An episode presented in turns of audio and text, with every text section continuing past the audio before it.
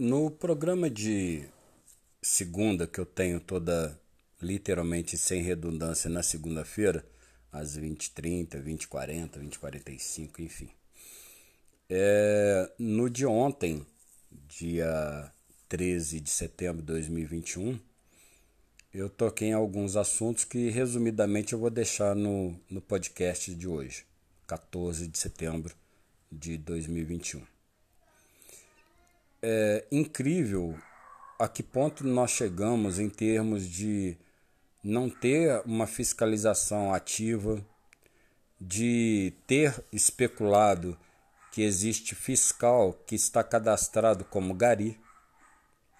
É incrível como tem fiscais que têm empresas e mantêm certos vínculos com pessoas para loteamentos, casas, construção de prédios. De forma direta ou indireta, é muito estranho. É muito estranho.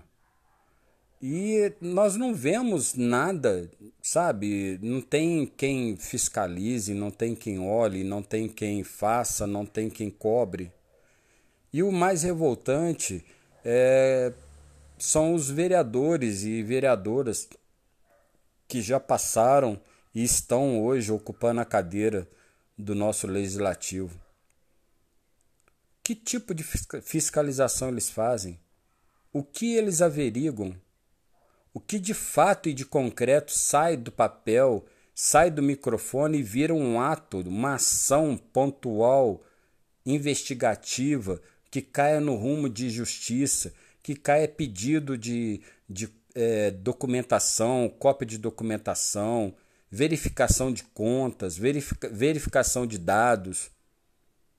Não tem. Não sei, mas não tem.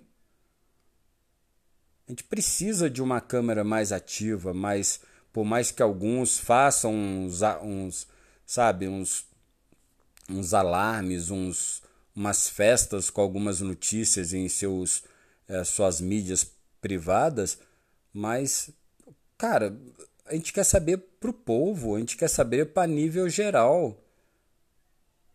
Postar um ofício, postar um pedido, isso não é ler um pedido, ler uma denúncia.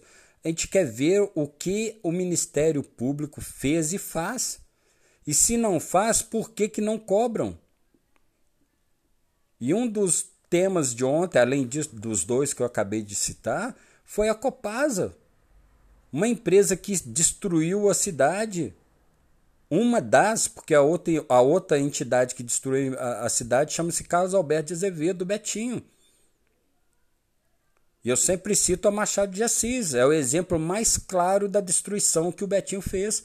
E a Pedro Ribeiro vem daqui a pouco no mesmo ritmo.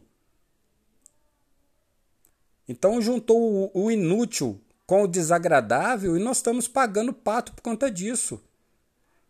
E o pior é que a nossa mídia só mostra festinha, entrega disso, entrega daquilo.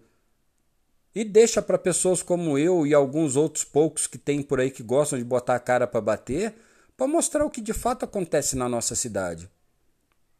A gente não pode viver esse sistema de coisa, sabe, travando a vida nossa, travando o, o nosso bem-querer de uma cidade mais tranquila e melhor enfim, todos os prefeitos que passaram, todos tiveram seu, seu pedaço de culpa, todos têm sua, a, a, a, sua, a sua participação no desandar, mas igual o Betinho não tem igual. Não tem igual. Para destruir a cidade não tem igual. Mas enfim. Então não adianta abrir a boca, chegar no microfone, falar que ele tem X processos, que não... mas não adianta, tem que sair. E quem vai cobrar da justiça? Se está na justiça, por que, que não sai? Se manda para juiz de fora na Polícia Federal, por que, que não vem? Se o Corpo de Bombeiro não vem, por que, que não chama? Não fazem denúncia. Se o Ministério Público de Belo Horizonte não, não ajuda, por que, que no Brasília não vem também? Então é uma, é uma roda, né? é um círculo, nesse caso, vicioso. Não é virtuoso, é vicioso. É um vício de eu não faço, ele também não, e eu continuo não fazendo, e assim vai. Precisamos parar com isso. Oremos.